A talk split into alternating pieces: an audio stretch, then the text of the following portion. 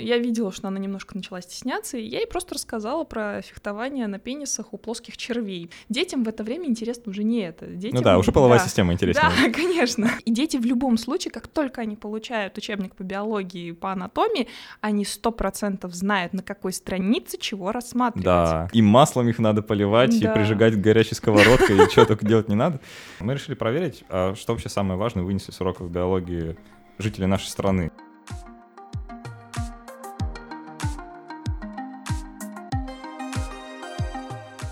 Привет! Вы слушаете Крит Мыш, подкаст для тех, кто мыслит критически, и я его постоянный ведущий Александр Головин.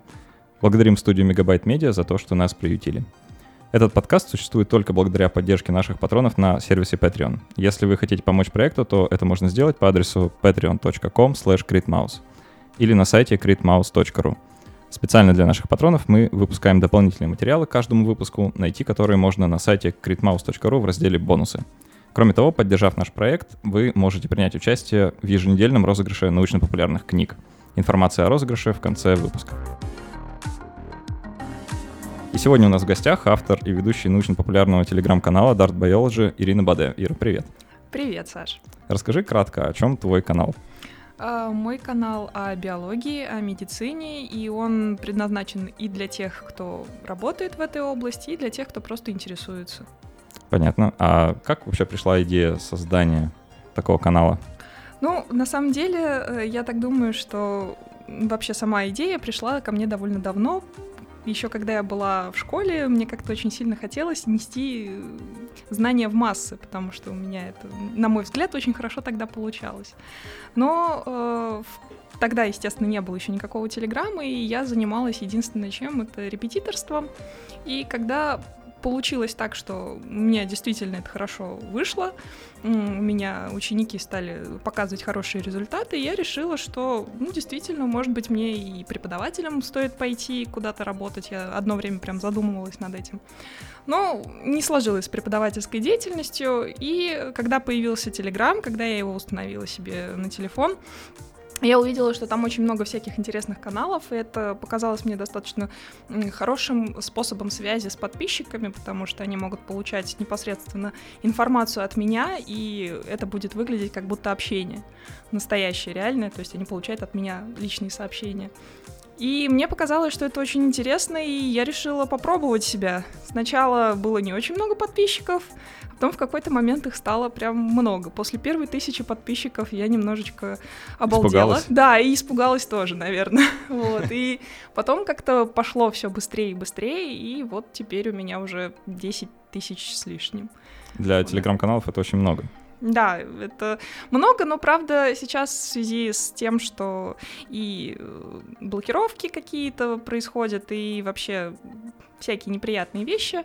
И, в принципе, у меня достаточно узконаправленный канал, там недостаточно просмотров, а именно просмотры считаются более такими существенными показателями, Понятно. да. То есть просмотры у меня набираются там и неделю, и две могут набираться, поэтому, ну, для научно-популярных каналов, таких, которые узкоспециализированы, это, в принципе, нормально.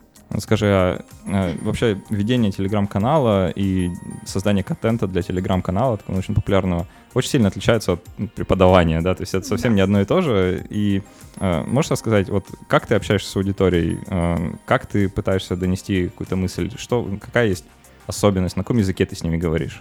Э, я стараюсь говорить на абсолютно понятном для всех языке, но так, чтобы специалисты, которые тоже подписаны на мой канал, я знаю, что они действительно подписаны, так, чтобы они не сильно заскучали. То есть, если можно обойтись без объяснений или там, допустим, дать ссылку, чтобы тот человек, который не в курсе, что там такое, например, митохондрия, чтобы он мог взять и почитать просто про это. А, потому что, ну, естественно, каждый раз объяснять э, самые элементарные какие-то вещи, от меня отпишется там добрая часть подписчиков, а мне этого не надо. И э, поэтому я как-то стараюсь людям дать дополнительный материал, лучше побольше, то есть чтобы они, если действительно заинтересовались, то они будут дальше читать про это. Если они, им это не интересно, они просто этот пост пропустят и перейдут к следующему. То есть в этом как раз-таки плюс телеграм-каналов.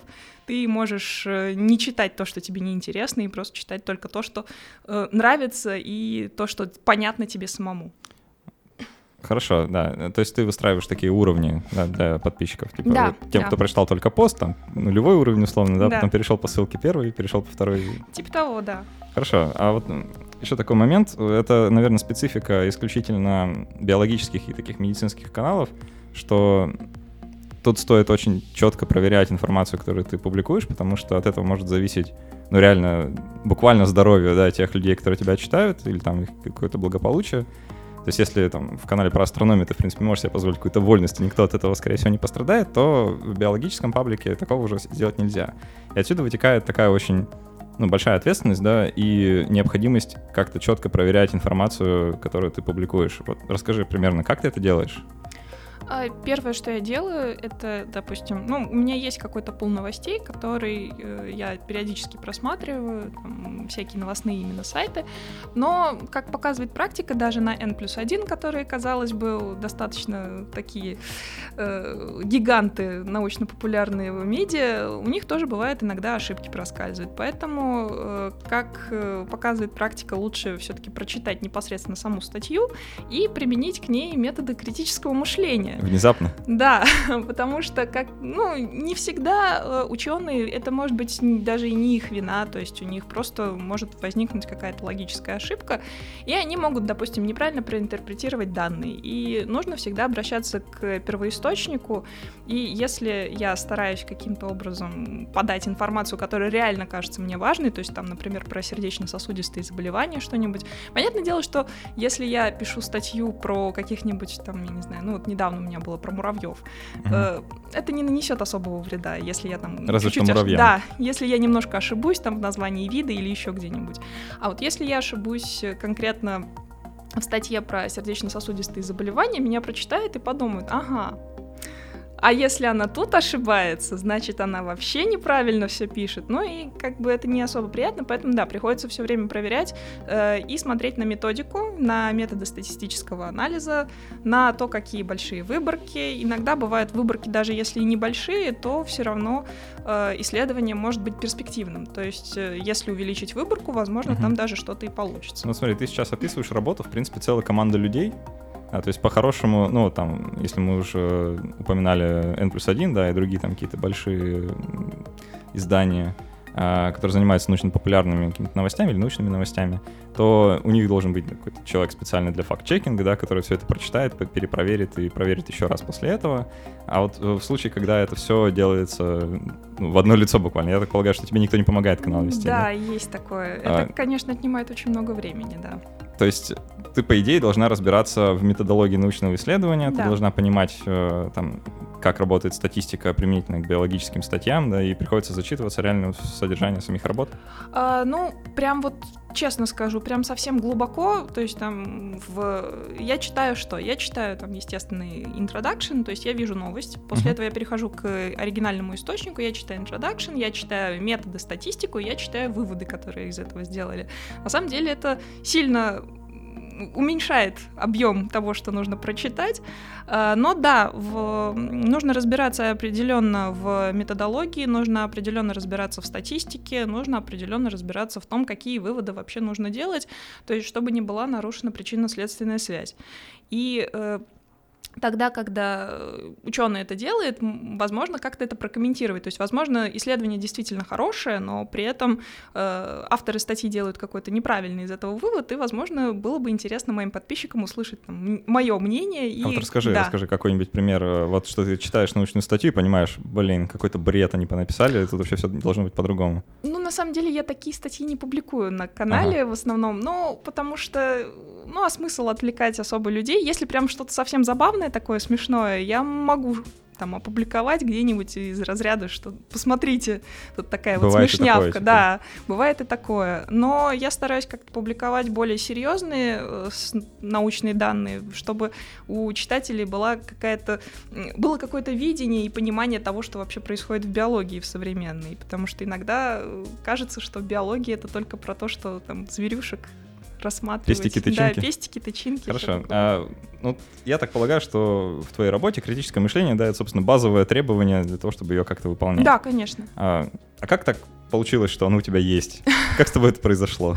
На самом деле это было очень интересно, потому что э, когда я была на первом курсе, ну, то есть я изначально была, э, я училась в физико-математическом классе, и я собиралась поступать куда-то там на физику, куда-нибудь в другое место, и я, собственно, поступила и на физическое направление, я поступила на медицинскую физику.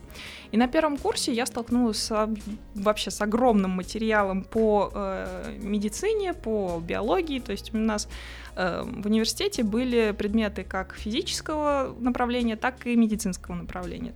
Соответственно, очень много всего биологического, на меня свалился PubMed, и я начала понимать, что а ВСД-то, который мне поставили в 11 лет, нету.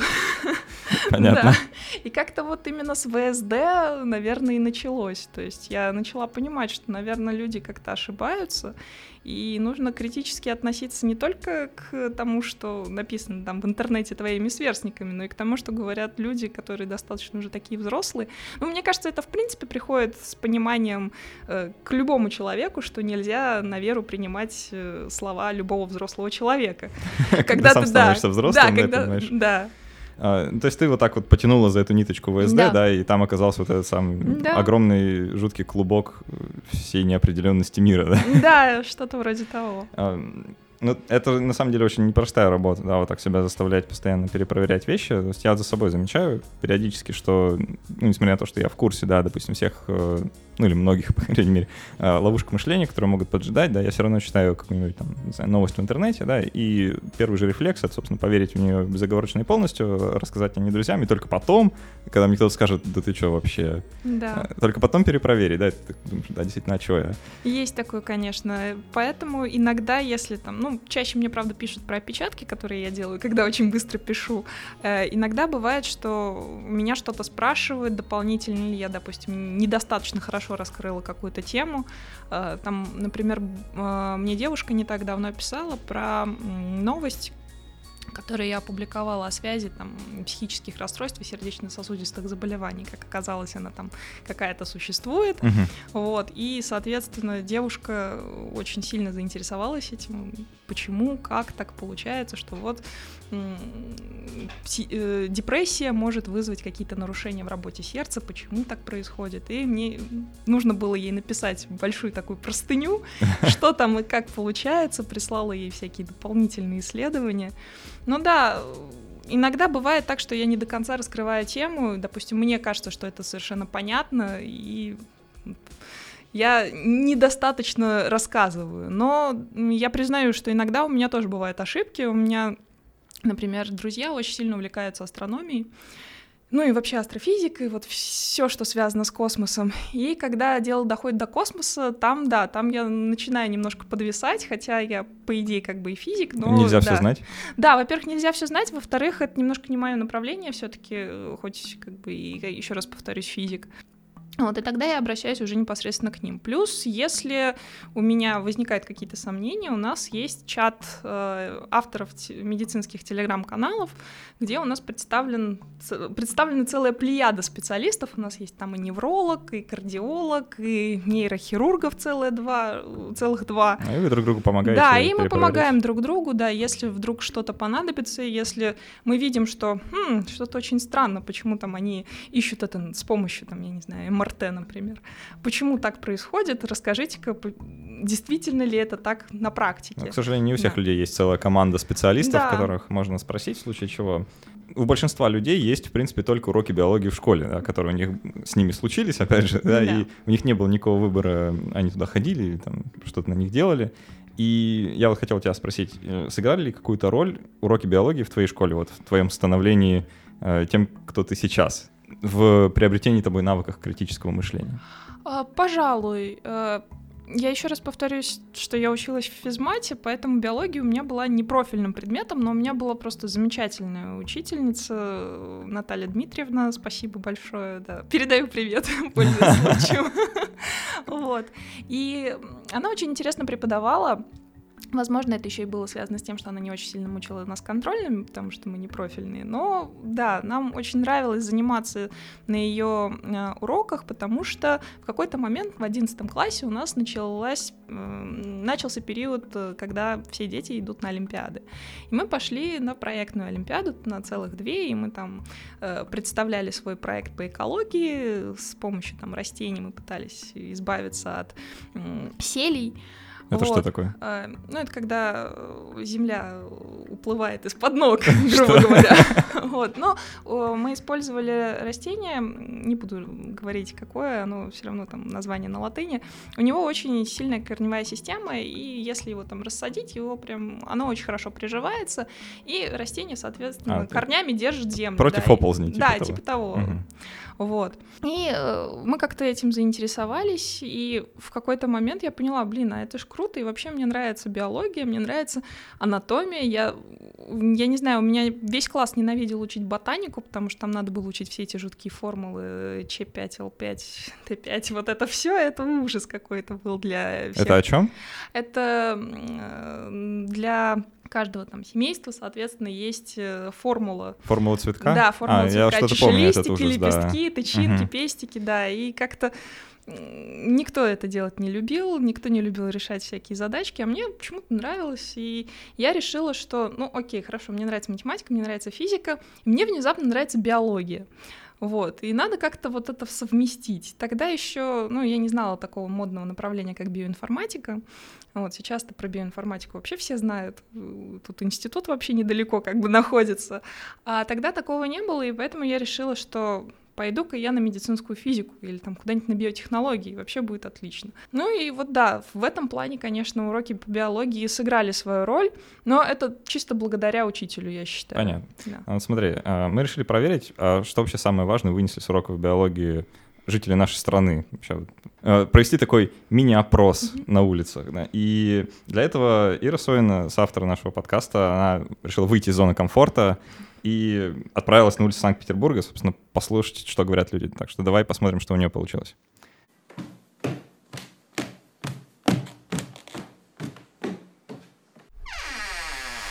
Сейчас будем представить прохожим на улице, мне так страшно, просто ужас. Девушки, здрасте, а можно вам задать вопрос? Да, конечно. Что самое главное вы вынесли из уроков биологии в школе? Как это давно было? Классы. Ну, типа, ход эволюции. От чего до чего. Прикольно, если ты знаешь это и знаешь, кто от кого произошел. Иногда пригождается. Единственное, что я оттуда вынес, как перевязывать а, человека при ранении. Но это, по идее, на ОБЖ должны были объяснять скорее проще сказать, что было интересно. Интересно про человека. Да, это хотя бы полезно. интересно, это может пригодиться. А про животные, классы и так далее, это... Да, это вообще. А, на биологии очень интересно рассказывал про клещей биолог. Как у него друг умер, в принципе, мне понравилось. С рассказывал, да, интересно. Тоже рассказывал. Мне понравилось. Что-то про ДНК. Когда такие были задачки, э, я не помню, не знаю, как сформулировать правильно. В общем, когда задавали задачи, например, у этого чебурашки большие уши, у этого маленькие. Давайте посмотрим, через сколько поколений родится там, 4 чебурашки с большими ушами. Я не знаю, как это правильно сформулировать. В общем, что-то про э, именно вот эти вот э, наследственные штучки. А как-то это пригодилось вам в жизни Нет, потом? Абсолютно. Я даже не помню, видите, не могу даже сформулировать, о чем была речь. А самое, а самое бесполезное что было? Самое бесполезное. Наверное, ты была самая бесполезная. Она не. Но мне нравилось, это главное. Должны же быть остаться положительные эмоции. Бесполезное э, про растения. Мне не нравилось вот что-то про... Все это было очень нудно. Пестики, тычинки не мое. Я напоминаю, что у нас в гостях Ирина БД, автор и ведущая научно-популярного канала Dart Biology. Ира, ну что скажешь, как тебе мнение людей на улице? Ну, я, в принципе, примерно того же и ожидала. То есть э, самое полезное, что оказалось, это как перевязывать. Ну да, все, да. что касается анатомии, да. да, применительно к человеку. Да, именно поэтому люди больше всего и запоминают э, анатомию там за 8-9 класс, там, в зависимости от того, в какой школе учитесь, там разные учебники немножко. Ну, сейчас, насколько я помню, везде в восьмом проходит анатомию практически. Вот. Э, да, действительно, это скорее больше относится к БЖД, но знать, где у тебя находится печень, это, мне кажется, достаточно важно. Ну вот, кстати, я не уверен. Вот э, совсем недавно на одном новостном портале будем его называть, не знаю по какой причине, э, вышел тест в духе, знаешь ли ты анатомию да. своего тела, да, и там вопросы из разряда, где селезенка. Да, я не уверен, что простому человеку, в принципе, вообще нужно знать, где селезенка, хотя это спорный вопрос. Ну, в каких случаях, конечно, может пригодиться, но, как правило, если у тебя что-то болит в животе, то ты не думаешь, а, это печень, это селезенка, ты просто берешь свой, свой живот и несешь его к врачу. Ну, по-хорошему. Есть такое, но, возможно, иногда стоит обращать внимание и на то, что если у тебя внезапно не имеет левая рука, это не значит, что у тебя болит рука, это значит, что, наверное, нужно обратиться к кардиологу. Mm-hmm. Ну да, это, да. это неплохой вариант. Но вот э, если бы ты отвечал на этот вопрос, да, вот представь, что Ира подбежала к тебе и спрашивает, э, ну что, по твоему мнению, стоило бы запомнить из школьной программы по биологии, если выбрать какую-то одну конкретную вещь? Наверное, Половая система человека. А. Самое насущное, что в принципе только может быть. Да. А самое бесполезное, ты вот про формулу цветка упоминал уже ранее сегодня. Да, формулу цветка, конечно. То есть ее, в принципе, можно забыть. Если вы не горите этим, если вам это не нужно для жизни, а большинству людей, которые не собираются становиться, естественно, биологами и медиками, таких единицы с каждого класса, если это не чисто профильный класс, то я думаю, что да, конечно. Ну а зачем это еще нужно простому человеку? Что нужно изучить? Это обязательно изучить паразитов. Вот mm-hmm. паразиты это сто процентов пригодится, потому что особенно э, Санкт-Петербург, мы эндемичны по клещевому энцефалиту, нужно ну, знать. Про клещей, да, как вот парень сказал. Про клещей обязательно. То есть что такое вакцинация, что такое там, как правильно их вытаскивать, вытаскивать ли их вообще или оставить. Ой, я таких историй да. слышал, собственно, даже на уроках биологии, что э, и маслом их надо поливать, и прижигать горячей сковородкой, и что только делать не надо. Эм, а давай вот обсудим, а в чем такая причина вот такой вот тотальной нелюбви к биологии? Потому что я вот редко встречал людей, на самом деле, которые бы говорили, да, мне биология в школе нравилась. Таких мало. Почему так?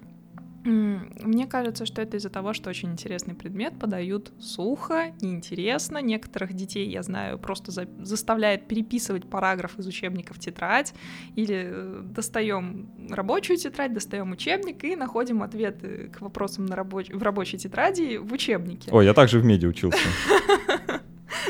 Нет, конечно, это неправильно, потому что детей просто не заинтересовывают. Но даже если э, вы преподаете где-нибудь непрофильному классу, и вы сто процентов знаете, что дети не пойдут поступать куда-нибудь на ботаников, можно преподнести даже урок про формулы цветка вполне себе интересно. То есть взять, принести конкретно гербарий, собирать вообще с детьми гербарий, а не просто... Полевую работу устроить. Да, полевая работа очень сильно разнообразит э, предмет и сделает его более интересным для изучения. Ну и сразу же появляется какое-то ощущение, что это не просто какая-то там наука в вакууме, да, эфемерная какая-то вещь, а вот ты вышел на улицу, да, и вот они все эти самые виды, да, ты буквально наклонился к ближайшей травинке и нашел там что-то. То есть появляется связь какая-то с реальным миром. Да, э, конечно. Что часто что... тоже не хватает. Да, потому что чем ты будешь зазубривать то, что вообще непонятно. Вот э, тебе написано, что там четыре тычинки у этого растения должно быть. Почему? А ты вот просто должен это зазубрить и запомнить. Uh-huh. А если ты реально увидишь этот цветок, запомнишь, как он выглядит просто, потому что запомнить визуальный образ, мне кажется, гораздо проще некоторым детям, особенно в таком возрасте, чем особенно просто, сегодня. Да, со, чем просто взять тупо зазубрить непонятную какую-то абстрактную вещь. Плюс, если дело доходит вообще до цитологии, то там вообще непонятно, что происходит. Там это очень интересно, потому что клеточная биология, она вообще лежит в основе всего-всего, и была бы моя воля, я бы, наверное, поставила ее первым в изучении, потому что там... Вместо природоведения в четвертом классе? Нет, вместо ботаники, когда вот уже с... начинается такое более взрослое изучение, то есть там шестой, седьмой класс. Там тоже проходят клеточную биологию, там, но это на каком-то таком совсем банальнейшем уровне, а сейчас цитология нормально изучается, там, это 9, 10, 11 класс. И, естественно, детям в это время интересно уже не это. Детям, ну да, уже половая да. система интереснее. Да, конечно. А вот мне на самом деле кажется, что э, начинается все с ботаники, просто потому что это какой-то, не знаю, э, историзм, что ли, какой-то, да. да. То есть раньше биология, да, она была вот, в общем-то, про это, да, там классификация растений, да, вот давайте мы да. там гербарий соберем пресловутый и посмотрим. А клеточная биология-то она появилась вот, да. Да, в начале 20 века, а до этого особо ничего не было. Ну да, конечно, ты прав, это чисто историческое, наверное, решение, но мне кажется, было бы гораздо логичнее так как-то распластать вот эту клеточную биологию немножко по, допустим, там, в шестом, в седьмом классе, в восьмом, а в десятом, одиннадцатом уже пройти на более углубленном уровне гораздо более интересные вещи, потому что в школе, например, до сих пор говорят, что там есть три типа РНК, а на самом деле их не три типа. Там можно рассказать что-то более интересное, там, рассказать какие-то новые исследования, как-то разнообразить э, вообще весь репертуар того, что преподается, и детям, мне кажется, это будет более интересно. Показать, зачем вообще это надо. То есть детям не показывают, зачем нужно вообще знать э, вот задачи про ДНК, там mm-hmm. сколько чебурашек, зачем это надо, не говорится. Ну, это весело. Да, это весело, то есть есть чебурашки, там особенно мне нравится формулировка таких э, задач некоторых, там есть волосатая женщина, которая скрестили там с мужчиной альбиносом, мне очень нравится это вот, скрестили мужчину а, не, ну там обычно не говорят скрестили, говорят э, вышла замуж. А, вышла замуж, ну да. Хорошо. У нас все духовненько. Хорошо.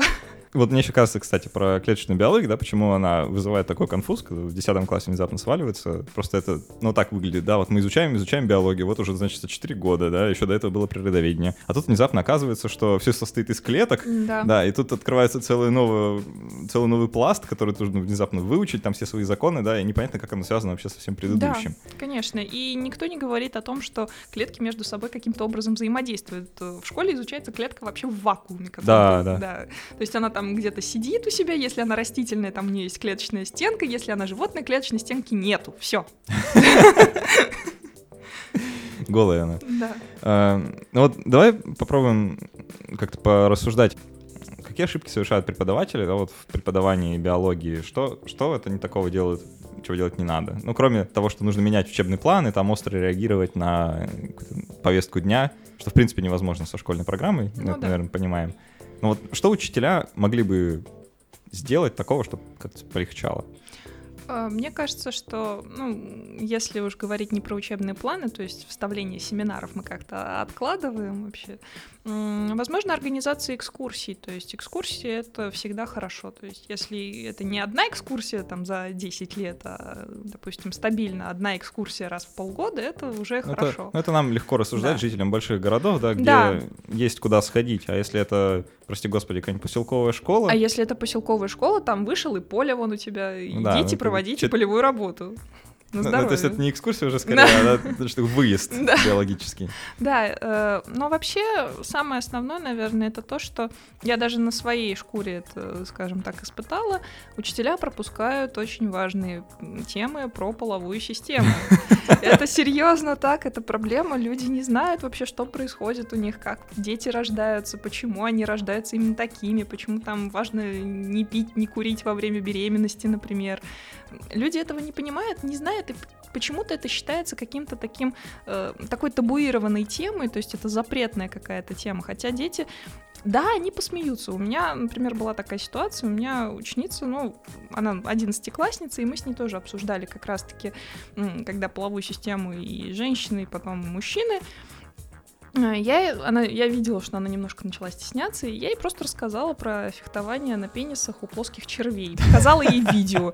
Она так смеялась, что потом она как-то расслабилась, и мы смогли с ней нормально Речь обсудить. о плоских червях, да, да, э, да. планарии, да, да. у которых э, кто кого первый проткнул, тот, да. и, тот и мальчик. Да. Да, это занятное видео. Да, думаю... просто я ей про это рассказала, она как-то расслабилась и поняла, что, ну да, действительно, а что, ну, это природа.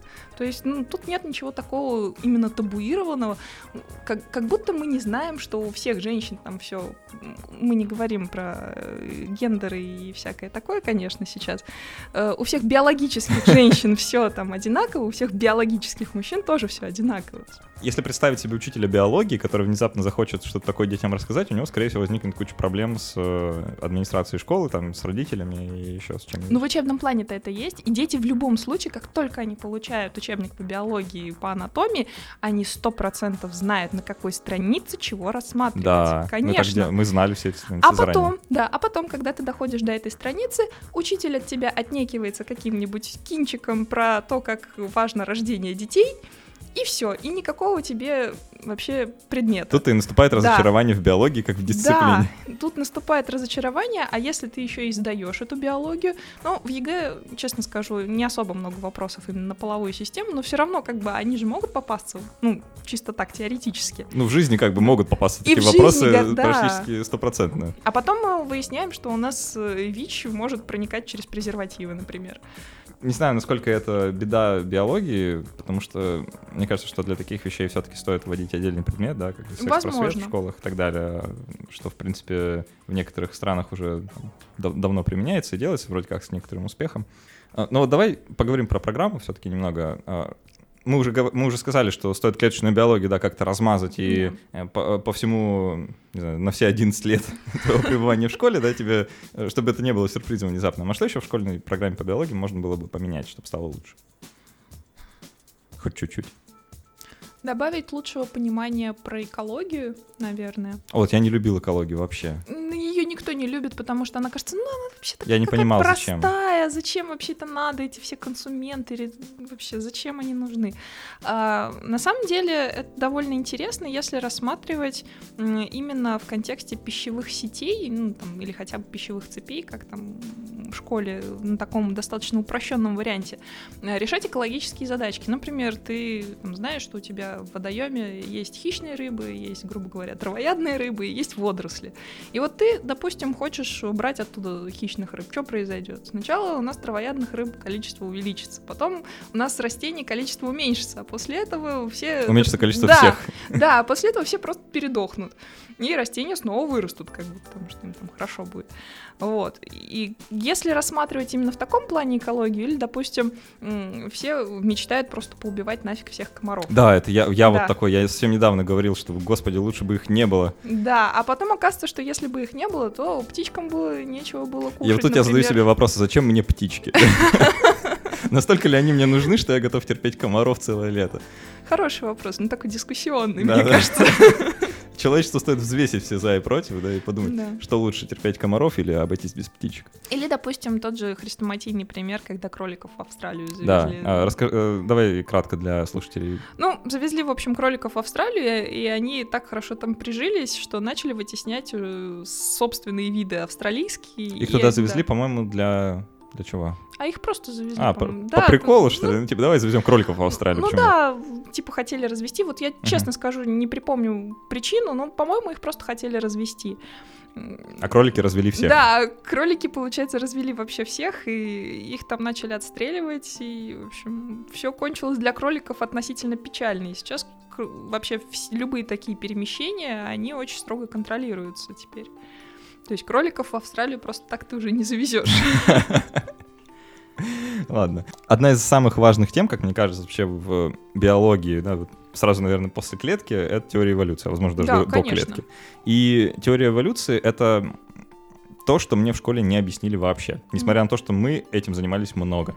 Да, я много помню про там, Жана Батиста Ламарка, про Карла Линнея, про все вот этих замечательных жирафов, которые тянут голову к верхним веткам, и у них растет шея а, что-то там про Чарльза Дарвина, про борьбу со стихией и вот это все, да, но какого-то целостного понимания, что такое теория эволюции, почему это, блин, важно для биологии, да, как для науки в целом, что в биологии вообще ничего смысла не имеет, если не в контексте эволюции сегодня, а, мне, мне этого не дали.